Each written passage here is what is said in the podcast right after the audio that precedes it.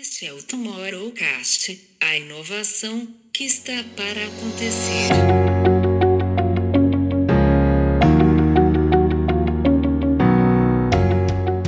Mas o que a gente precisa fazer hoje para chegar nesse 2030 que a gente deseja, né? Então é esse o nosso propósito de trabalho no instituto no dia a dia.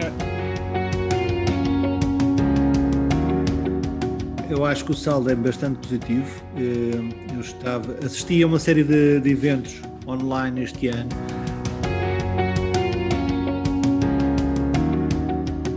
mas que estamos preparados para esse desafio. E aí a complexidade logística é, não é só a questão de ir do ponto A ao ponto B.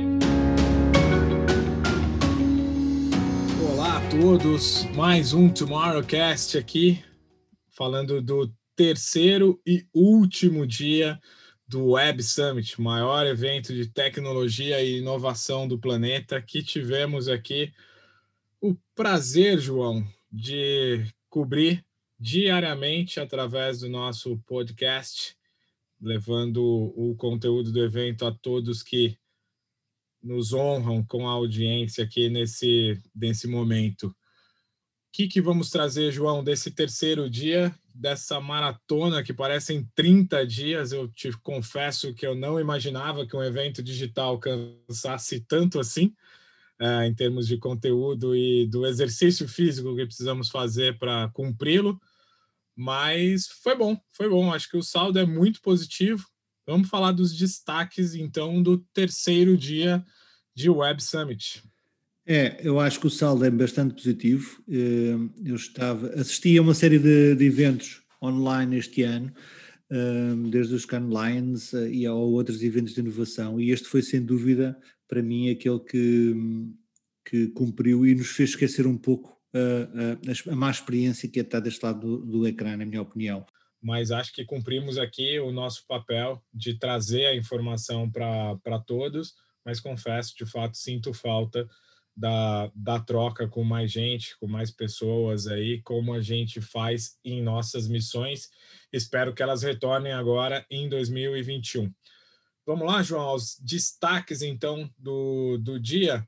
Acho que podemos começar com Podemos começar com Impossible Meat, ou seja, e com a talk do será possível vivermos num mundo sem carne? Uh, Impossible uh, Meat, para, eh, para quem não conhece, é uma alternativa vegetal de, feita de plantas à, à carne e, segundo o seu autor e quem provou, bastante saborosa, ou seja, na, na versão dele substitui perfeitamente uh, a carne. O produto nasce da necessidade de atacar o problema do excesso de metano através da produção massiva de, eh, exatamente de carne para, para a nossa alimentação, ou seja, e o que ele sugere que usemos as vaquinhas para pastar e para elas serem felizes nos, nos, nos campos. Falou-se depois de uma forma mais séria e até emotiva que é possível e que isto, este produto nasce com, a, com essa missão, ou seja, de reverter uh, os danos causados uh, até hoje pelo consumo excessivo de carne, que é possível reverter e que hum, está, está ao alcance de todos, é só uma questão de termos essa vontade. E depois entrou, aqui na, na algumas curiosidades que, que, me pareceram bastante interessantes, até do, do, da perspectiva de marketing, que em vez de colocar o produto à venda no supermercado, ele optou por ir direto aos chefes que usam carne picada para, para fazer hambúrgueres, aos restaurantes mais reconhecidos, e dar-lhes a provar o produto, explicar depois que o produto era um produto vegetal e então sugerir-lhes, se eles gostassem, que o colocassem na emenda, e segundo ele, grande parte desses chefes um, usam esse produto agora na sua, na, na sua emenda. Portanto, foi assim uma estratégia bastante arriscada, mas cheia de confiança para quem desenvolveu um produto assim e quem se posiciona como uma alternativa à, à carne. Continuo a achar que o produto poderá evoluir para melhor e que, e, que, e que ser mais saboroso ainda, mas pronto, vamos ver se no próximo Natal o recheio de peru é Impossible Meat ou, ou não. Logo se vê. Eu tive a oportunidade de experimentar o Impossible Meat no, em Austin, quando lá estivemos para o SXSW do ano passado, e de fato engana muito bem, né? Eu, eu sou um carnívoro assumido, de fato preciso repensar aqui minhas atitudes em relação a isso, mas de fato engana muito bem e aprovado, aprovado, produto aprovado. Pelo menos uh, de aspecto, pelo que eu vi, ehm, tem, um, tem um aspecto ótimo, saboroso. Depois, sugeria falarmos aqui do, do Kevin Hart, desse ator, comediante e fundador, uh, eh, CEO da Heartbeat Productions, que trouxe o cofundador da Textile Fashion Group, uh, uma empresa também cofundada pela famosa e a atriz Kate Hudson, que produzem uh, activewear, ou seja, aparelho para, para, para, para, para treino físico no, nos ginásios e, e, preparação física. Eu não sabia, mas o, o, Kevin Hart teve um acidente aqui no final de 2019 que o deixou fisicamente muito debilitado e quase uh, numa cadeira de rodas. Uh, ele tomou um grande susto e foi dessa forma que ele teve contacto com, com esta linha de, de, de, de fashion, de moda, para, para, para desporto. Começou a endossar a marca uh, naturalmente e depois surgiu também a sua vontade de, de querer participar e, e, surgir opiniões e dar opiniões e quase como diretor criativo da marca e hoje é, é, é mesmo ele que está a endossar e levar para a frente essa linha, essa linha desportiva. Portanto, uh, ficou aqui um, uma nota de como ele passou na pele o problema e depois conseguiu de alguma forma uh, envolver-se no negócio e, e, puxar pelo próprio negócio. Depois, uh, esta sendo a Web Summit uma, uma, uma conferência de inovação e de tecnologia e de futuro, uh, achei que ao longo destes três dias andámos muito aqui no futuro, no futuro muito próximo e a falar muito do passado e, portanto, mandei-me aqui para um voo muito mais alto e escolhi aqui uma, uma, uma talk de, sobre o espaço e onde é que nós vamos estar em 2050, a ver se saímos aqui um bocadinho deste, deste território. Foi uma conversa muito vaga, aliás, são astrónomos e diretores de, de segurança de, e de centros de astrofísica que nos deram aqui alguns cenários uh, futuristas, com muito poucas certezas, só com algumas previsões, mas de onde eu tirei dois insights bastante interessantes e bastante engraçados, nomeadamente que uh, o, o espaço será uma oportunidade comercial, uh, não só pelas viagens e pela colocação de equipamento uh, e, por, e, por, empresas privadas, que já está a acontecer, não é? portanto não, não é em 2050, não é daqui a 30 anos, mas que os detritos que existem e que uh, estão a, a, circundar a Terra uh, são um problema hoje em dia, mas que também são uma, uma oportunidade de negócio para a sua reciclagem. Uh, portanto, provavelmente haverá empresas a olhar para esses detritos e fazer viagens e surgirá um novo tipo de negócio. Uh, e depois, uh, até porque os lançamentos que são feitos hoje já estão a prever uh, desviarem-se do detrito, portanto, é, começa a ser um problema grave a quantidade de detritos que andam, que andam, que andam pelo nosso espaço. alguém que vai ter que reclamar a discussão de, de, quem é o espaço, de quem é o território, Uh, e como é que nos vamos organizar neste, neste, neste mundo, neste novo território, e portanto isso com certeza nos próximos anos virá para cima da mesa quem é que, como é que nos vamos organizar uh, fora, fora da Terra, não é?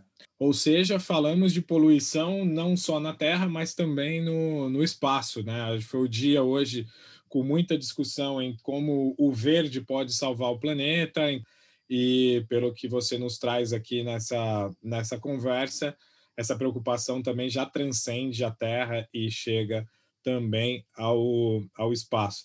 Eu acho que o grande nome desse dia uh, eh, 3 do Web Summit, né, desse dia de fechamento do Web Summit, e que passa por essa questão das discussões sobre mudança climática, sobre como, como a gente precisa cuidar do, do, do nosso planeta, mas passando também pela, pelas pessoas, foi Malala. O que, que você tem para falar para a gente, João, sobre o papo da Malala com a Lisa Jackson? Gostei muito de, da conversa com, da Malala com a Lisa Jackson, uh, nomeadamente uh, andaram a falar das, das, diferentes abordagens. A Lisa Jackson, que trabalha para a Apple, e a Apple uh, é financiadora da fundação da Malala. Aliás, a Apple é financiadora tanto da fundação da Malala como da Greta, uh, e ela chamou-as carinhosamente de Sheroes em vez de Heroes, uh, que eu achei bastante interessante. Mas voltando à Malala, a Malala acredita que, através da educação, e nomeadamente a educação feminina, uh, o mundo pode se transformar a todos os níveis, nomeadamente estes problemas todos de ambientais que estamos a viver hoje em dia, e, e, portanto será bom para o planeta, será bom para as mulheres, será bom para todos. Esta é a bandeira dela. Malala que trouxe a, que trouxe a frase, né? Deem espaço às mulheres e elas mudarão o mundo. Eu não tenho dúvida disso, João. Nem eu. Tenho bons, bons exemplos disso.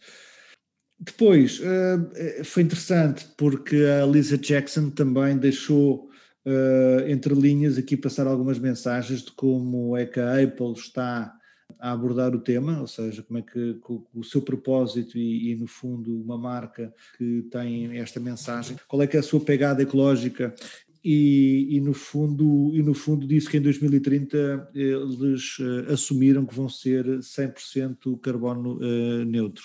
Pensamos assim, ok, mas já, já não são hoje em dia. Ela refere que ser 100% carbono neutro implica que toda a sua cadeia de produção, todos os seus fornecedores, toda a gente que um, contribui para a construção dos seus produtos tem que ser carbono neutro. E, portanto, ser 100% é isso mesmo, é todos.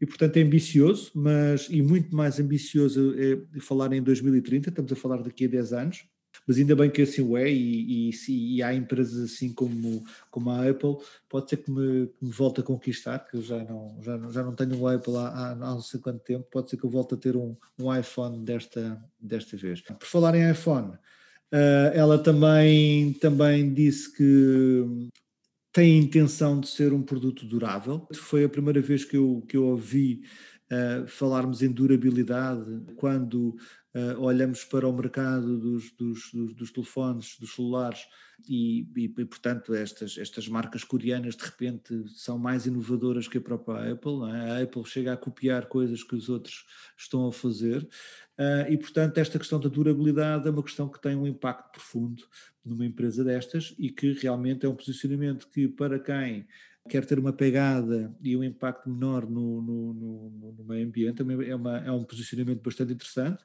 Inclusive, estão a investir em programas de, de upgrade de, de telefones e de programas de troca de, e por aí fora. É, foi um ponto que, ele, que ela trouxe ali, que foi a questão de que os consumidores consigam utilizar energia limpa nos equipamentos da, da Apple, né? E esse tema da durabilidade me chamou bastante atenção, né? Eu sou um usuário de, de iPhone e o iPhone ele parece que ele vem programado para durar um ano, né? Que é o tempo de, de lançamento. Então, quando você vê a companhia falando sobre esse compromisso, é, de durabilidade, de entender isso, obviamente, vem no impacto da sustentabilidade, não só é, climática, de, da hora que a gente fala de ambiente e tudo, mas sustentabilidade financeira, vem de uma série de outras discussões, controle do consumo. Então, é algo muito além do que do que um olhar simples aqui que a gente que a gente possa trazer. Me chamou bastante atenção esse momento da, da conversa delas ali, da fala dela. Lembrando que a, a, a Lisa Jackson é a vice-presidente de Environment da, da Apple, então a gente só de ter o cargo na, na companhia a gente acredita que isso está sendo desenvolvido. E aí, João, falando um pouco do nosso território aqui, né? Quando a gente fala de 30 anos, e você mencionou 30 é muito pouco, e a gente fala aqui das nossas uh, metodologias de desenhos de futuros, é exatamente isso, né, João? Olhar o que, que a gente quer lá em 2030, mas o que, que a gente precisa fazer hoje para chegar nesse 2030 que a gente deseja, né? Então é esse o nosso propósito de trabalho no Instituto no dia a dia, e é incrível escutar companhias é, que lideram, que trazem essa referência para o mundo, se posicionando dessa forma. Depois, ouvi, ouvimos aqui o, o, Chris Evans, não é? Capitão América. É o próprio do Capitão América, para quem, para quem é fã e a missão não é menos de Capitão América que ele tem às costas. Inclusive, foi alvo de brincadeira durante a, durante a conversa, porque só realmente o próprio Capitão América é que poderia ter uma missão destas, que é, de alguma forma, aproximar os políticos da população uh, através de um canal uh, que eles fizeram chamado uh, Starting Point, um canal que dá voz ao público, deixa-os fazer e promover conversas e questões sobre os temas que os políticos estão a falar sem interrupções, não é? Porque, segundo ele, a razão de fundar uma, uma um canal de, deste, digital deste, deste ponto é que nós, quando estamos a ver o debate, muito facilmente a conversa foge uh, por temas e anda, e anda aos círculos e nós acabamos por nunca perceber bem uh, quais as intenções e quais as ideias que estavam por trás daquelas conversas. Portanto, tem sido uma luta que ele tem agarrado, não é só ele não está só uh, a dar a cara, aliás, o vídeo promocional que ele passou, nota-se ele andar ali no duro, dia no dia a dia, a falar com os políticos e a tentar colocar este projeto no ar tem um, um, investidor gigante por trás que já está a suportar isto e acho que, pronto, só na América é que é possível, não é? Mas uh, vamos ver se ele consegue recuperar aqui esta confiança na, na, política que de alguma forma tem sido tão maltratada nos últimos anos. Sem dúvida, João. Eu, eu gostei desde o nome do, do iStarting Point, que no, no nosso português, o meu e o teu, se traduz em um ponto de partida, né? Acho que é de fato um ponto que a gente tem aí de reflexão e de mudança. E ele trouxe uma fala interessante ali que é a maioria de nós está um pouco cansada como a forma da forma como a política é hoje em dia, né? Uma natureza combativa, é, é, polarizada, que tornam as pessoas é, apáticas e desapaixonadas e que se afastam da, da política, da discussão, né? Esse ano a gente viu um ano de muito engajamento, de muita discussão, mas a gente, na verdade, o que a gente vê é as pessoas bem distantes. Né? A gente passou aqui no Brasil por, uma, por um momento de eleições a, a, a semana passada e Covid, pandemia à parte, a gente teve índices históricos aí de, de omissão, das pessoas não irem votar, né? de não, não quererem participar.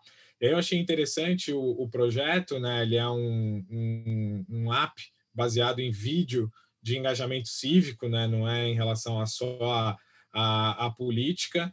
É, não tem like, não é um lugar que não é algo que você vá lá curtir ou discutir, não é um lugar para você exercer comentários, é, porque isso faz com que a, a, a, comunicação não fique justa, segundo ele, que é o que se passa nas outras redes é, sociais. Ele justificou, né? Ele como ator justificou que a beleza de um site versus um filme é que quando um filme é feito você não pode fazer os ajustes nele, né? É, e no site é um organismo vivo, então a ideia ali é aprender, consertar e fazer com que esse processo se evolua é, cada vez mais. Fiquei de fato bastante surpreso aí com, com o nosso Capitão América e seu a starting point. E aí traz também, João, só para fechar esse ponto aí, olhando aqui para a nossa pauta também, uma, uma, uma posição muito interessante do, das celebridades, né, do tanto atores de Hollywood, esportistas, aqueles que já estão numa posição de destaque, num lugar de fala preservado ali, é, de utilizarem essa posição para criar negócios de propósito. Né? A gente falou aqui, acho que nos três dias, sobre um, uma celebridade, alguém que utilizou disso para um negócio de propósito, né? Alguns de forma mais simples, outros de forma mais complexas, é, complexas também, é, mas muito interessante isso, né? A gente vê ali o Kevin Hart, Chris Evans, a gente falou de Gwyneth Paltrow, de Jessica Alba, de Sarah Williams, enfim, muita gente aí trazendo seus negócios de, de propósito. E o Web Summit dando espaço para eles, né, para poder trazer isso como informação. Muito interessante. João, quero trazer aqui uma surpresa também que eu, que eu tive, aliás, despertada por, por você aqui durante a, a, a nossa manhã, é, que foi logo no início ali do dia, que foi o presidente da FedEx.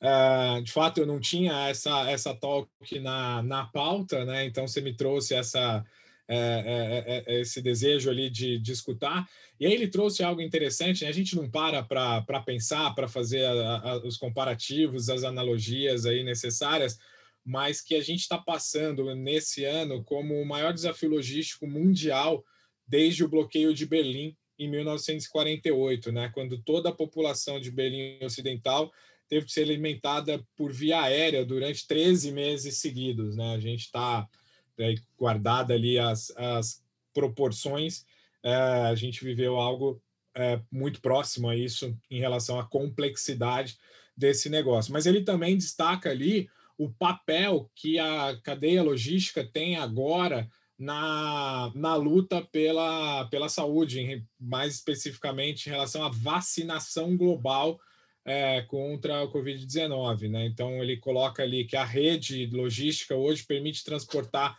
qualquer produto de qualquer lugar no mundo para qualquer outro lugar no mundo em no máximo 48 horas, né? que é essa posição é, que eles chegaram, não só a FedEx, mas a toda a cadeia logística, vai permitir, então, que o controle e o acompanhamento das doses é, da, de, em relação à vacinação será um ponto fundamental nessa luta aí da população mundial, será um, um desafio, mas que estamos preparados para esse desafio.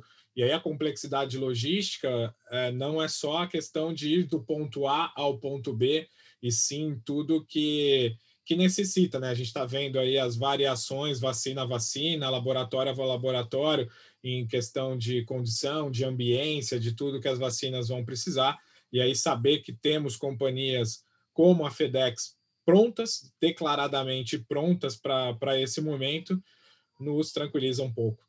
Depois foi aqui para os perigos dos, dos deepfakes que hum, andaram a, a circular e a viralizar aqui as nossas, as nossas redes sociais com, com aquele videozinho do Obama, não era? Que nós, nós eh, fomos completamente enganados uh, pelo, pelo, pelo deepfake a conversa até entrou um pouco aqui na discussão do que, no que é que é realmente a realidade, ou seja, porque o, um dos, dos, dos produtores de deepfakes, o, o Hal Lee, da Pinscreen, uh, diz que basicamente tudo o que nós vemos nas redes sociais não é a realidade, e, e, portanto, pensando bem no assunto, eh, concordo com ele. Depois falaram, falaram aqui da, da, da, tecnologia, qual é que é o estado hoje em dia da tecnologia, que é uma tecnologia que já está bastante avançada, ou seja, hoje em dia o deepfake já não é só uh, em vídeo gravado, já se consegue fazer um deepfake bem num vídeo live, que já é uma coisa que exige uma capacidade de processamento muito avançada, uh, é, é sinal que a tecnologia já está, já está bastante avançada, e depois que as próprias máquinas começam a, te, a, ter autonomia para ser elas próprias a fazer o, deep, o deepfake e a serem elas a tomar conta do, do, do processo. Isto é, é um pouco assustador, nós pensarmos que uh, um robô e inteligência artificial consegue de repente tomar conta da nossa identidade, mas pronto, pode ser que uh, a indústria do cinema agarre nisto e, e, faça, não sei, faça deles atores ou faça qualquer coisa, mas pronto, ainda há, ainda há esperança também uh, uma conversa muito interessante com o David Limp, o head of, uh, da Alexa, da Amazon, que teve aqui uma conversa com o editor da, da Wired sobre a própria interação dos aparelhos que, que temos, que, que, todos que já, já começamos a viver e destes, destes aparelhos que de repente não tinham qualquer função e já invadiram as nossas casas. Eles estiveram aqui também a fazer as previsões no, num futuro próximo, o que é que seria a Alexa em 10 anos, ou até menos que isso, e que ele diz que estão, estão a caminhar num, num, sentido em que cada pessoa, aliás, vai, vai ter a sua própria utilização diferente de cada aparelho, haverá pessoas que vão sentir a necessidade de ter mais do que um aparelho em casa, enquanto que outros não, e que cada aparelho não só terá uma personalidade diferente, ou seja, a minha Alexa não está igual à tua Alexa, Camilo, porque uh, uh, fisicamente é o mesmo aparelho, mas é a personalidade que ela vai ganhando ao longo do, do, das conversas que vamos tendo e que uh, não só essa personalidade é diferente entre aparelhos, como ela poderá ser diferente entre relações das, das, pessoas do mesmo, da mesma família. Portanto, ela reagirá de forma diferente a uma conversa com o meu filho que, como reagirá para mim. Portanto, é, é, passamos não só daqui de uma forma de ser uma, uma forma ativa como uma forma também proativa de, de, de, interação. E isto basicamente porque ela vai ganhar memória das conversas e dos pedidos que vamos tendo aqui, eh, que, que vamos tendo nas nossas conversas e vai aprendendo o que é que eu gosto, se eu gosto de, da luz com mais ou menos intensidade, se eu gosto de, de ouvir música com mais, mais alto ou mais baixo, e portanto cada vez que uh, eu faço o mesmo pedido, ela vai se lembrar e vai, e vai reagir dessa forma. Portanto, uh, vamos ter aqui uma, uma relação com estes aparelhos muito mais pessoal do que ela já é, uh, e, e, acho que é nesse sentido que foi, que foi bastante interessante. O João, pegando uma frase aqui de um outro talk, mais dentro disso que você está trazendo, né? O, o Greg Cross da Soul Machines, que produz lá, produziu lá a Bela para uma inteligência artificial na, na, na, luta lá contra o Covid. Também acho que você pode falar um pouquinho dele depois, é, mas ele coloca lá que as pessoas digitais estão sempre disponíveis e atualizadas, né? E essas são algumas das formas que isso a gente vai melhorando o mundo com essas pessoas. Já pensou se nós pudéssemos atualizar o nosso software e, e corrigir os problemas? Né? Acho que está tá nisso aí que você está trazendo, não só em relação à Alexa, mas em relação a todas as inteligências artificiais que interagem com a gente e que é o caso da Bela aí também na luta contra a Covid-19. Né? É, o Elon Musk já está a trabalhar no chip, não é? Portanto, vamos lá ver agora se só falta o disco rígido para nós, para, para, para conseguirmos inserir a informação lá dentro. Mas essa, esse caso da Bela é, é bastante interessante, ou seja, ele criou uma assistente virtual aqui na altura do, do Covid, na Nova Zelândia, para dar apoio às pessoas que estavam sozinhas em casa, de, de alguma forma terem um assistente pessoal com quem falar e com quem se relacionar e, e minimizar uh, esta questão da solidão e também, muito importante, uh, passar informação uh, relativa ao que estava a acontecer e das regras de segurança de uma forma muito mais natural. e é bastante interessante porque ainda ontem se discutia a questão da, da aplicação que tanto em Londres como em Lisboa e em Portugal foi, foi, foi instalado e que teve alguma resistência, e depois temos aqui, por outra oposição, o sucesso de um, ou seja, um extremo de um, de um sucesso de, de, um caso de, de, um gadget e de uma, de uma aplicação que foi criada para e que teve sucesso. Portanto, são dois, são dois, são dois pontos bastante interessantes que, que, que, que foram aqui debatidos. João, saindo da tecnologia de ponta ali, né, da do deep tech que a gente está falando de, de inteligência artificial, do, dos robôs e tal, eu me lembrei aqui agora do Nikolai Storomsky, que é o CEO da, do Revolut. É, aqui o Revolut não está presente no Brasil, mas acho que a gente tem algo semelhante ao Revolut aqui no Brasil, que é o Nubank. É, e ele trouxe uma, uma, um ponto interessante na, na discussão ali, né, é, porque ele traz que é difícil a concorrência dele no mercado europeu, porque ele não tem concorrente igual a ele. Ele não, ele não concorre com inteligência artificial, com tecnologias e afins. É, os concorrentes dele no, na Europa são apenas bancos e ele coloca ali que, para ser honesto, né, os bancos não são sofisticados, muito deles têm mais de 100 anos e simplesmente talento nenhum para a tecnologia. Né? Então, acho que é um ponto interessante também para a gente olhar, olhar como a tecnologia tem transformado mercados, transformado aí é, formas de se lidar com, com, com o status quo até, né, em relação principalmente a esse sistema bancário que existia, a gente não vai entrar aqui nesse momento é, em outras discussões que passaram ao largo aí desses dias de Web Summit, como criptomoedas, como blockchain, enfim. Mas se a gente falar só de tecnologia mesmo, ficar aqui no, no básico do uso da tecnologia para transformação de mercado, algo que a gente botou tanto para fora em nossas falas esse ano, que a pandemia acelerou todo o processo tecnológico de transformação, a gente vê aí um novo player do mercado de financial services, é, olhando para os seus concorrentes, né, olhando para quem ele briga pelo mercado ali e enxergando que os concorrentes dele não têm capacidade nenhuma de enfrentá-lo em relação à tecnologia. Completamente. Uh, os bancos uh, só ainda estão na fase do lobby, não é? Portanto, e essa guerra continua, continua nesse, nesse tipo de, de, de entrave, de lobby e nada mais. Bem, Camilo, uh, como sempre, temos o nosso Marcelo a encerrar aqui as hostilidades, não é? Sensacional, João, sensacional. Eu sou fã do Marcelo, muitos me dizem que é porque eu não sou português e não vivo em Portugal, mas eu sou muito fã do Marcelo, sou fã do Marcelo como pessoa, como personagem, eu gosto dele falando.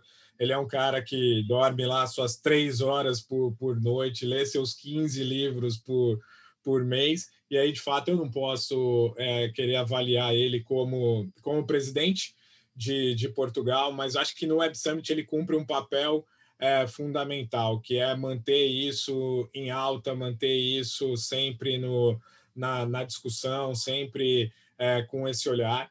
E aí uma coisa que a gente acompanhou bastante, né, esse, esses três dias ou mais de três dias, porque isso vem desde o do, do pré-evento, é, que é a discussão do Web Summit, para onde vai o Web Summit, o que, que vai acontecer daqui para frente, os anúncios sobre, sobre Japão, uh, os boatos sobre Brasil ou sobre um outro país. Acho que vale lembrar, né? O Web Summit ele não é originário uh, de Portugal, né? Ele, ele nasce na Irlanda e depois Portugal recebe o Web Summit, dando ao PED uma espécie de, de asilo e, e também dando todas as condições aí para o Web Summit se desenvolver. E essa semana aí a gente passou por uma série de de discussões sobre o futuro do Web Summit. Né? Então, o Marcelo ele foi ali é, repetidas vezes né, na fala dele hoje. É um cara que fala muito bem, que não precisa ficar se repetindo, mas repetidas vezes ali, como eu estou fazendo agora. Ele reforçou que no próximo ano, 2021, o Web Summit é em Lisboa, é em Portugal, e ele está ansioso para estar com a gente. E aí eu também estou. Eu espero que o próximo seja físico e a gente esteja lá. É, acompanhando e podendo fazer isso aqui de uma forma muito mais dinâmica, muito mais colaborativa do que a gente está fazendo hoje. Mas ele reforçou bastante isso, né? Ele usou ali diversos exemplos de como a, a, a revolução digital, as alterações climáticas, o multilateralismo, todos esses tópicos aí foram de, de importância nesse momento e considerou o Web Summit um ainda mais importante porque é o evento que reflete, que discute tudo isso, né? E aí ele trouxe lá a frase de todos sonharam pelo menos uma vez na vida com o mundo digital. E assim se encerra o Web Summit, o maior festival de inovação e tecnologia do planeta, em sua edição 100% digital. E nós aqui, João, cumprimos o papel, foi uma maratona, é, cobrir esses dias de evento, nos preparar, ter a capacidade de, de gerar todo esse conteúdo, né? A gente não estava aí 100% dedicado ao Web Summit quando é, como é quando é o evento físico em, em Lisboa, que além de toda a dedicação, a gente tem todo momento de descompressão, todo momento de, de troca e tudo que, que nos faltou aqui, mas espero sim termos cumprido esse papel. Te agradeço pela companhia nessa, nessa jornada aqui com o nosso Instituto Tomorrow e com o lançamento do nosso Tomorrowcast, que nesse momento encerra a cobertura do Web Summit de forma diária e voltamos na semana que vem ao propósito do Instituto em discutir o amanhã, em discutir futuros desejáveis, em discutir a inovação e como os executivos e como as empresas se preparam para ela de forma semanal. Então, sigam no, nos acompanhando no Tomorrowcast e foi um prazer ter a audiência de todos vocês. Meu muito obrigado, João. Meu muito obrigado a todos que nos acompanharam. Deixo com você, João. Muito obrigado, Camilo. Foi muito bom ter estes três dias aqui a sua companhia para, para explorarmos novos, novos territórios e novos amanhãs. Uh, queria só deixar mais duas dicas relacionadas ao Web Summit se tencionam vir, se que pretendem vir para o próximo ano, uh, já estão à venda os bilhetes com 50% de desconto, portanto vale a pena já, uh, e, este, e esta parte não foi paga, prometo que o PEDI não está aqui a oferecer nenhum bilhete. Aliás, João, o nosso em acesso não foi oferecido por PED, né? Pagamos ali, verba do Instituto, pelos nossos tickets. Exatamente. E a segunda dica que eu dou é que continuem, eh, não desinstalem a aplicação para quem, para quem tem a aplicação, porque o network continua, ela, ela continua a funcionar nos próximos dias e, portanto, já não vai haver o mingle, mas com certeza os contactos e tudo mais, será possível trocar mensagens por, por aí. Portanto, obrigado e até à próxima.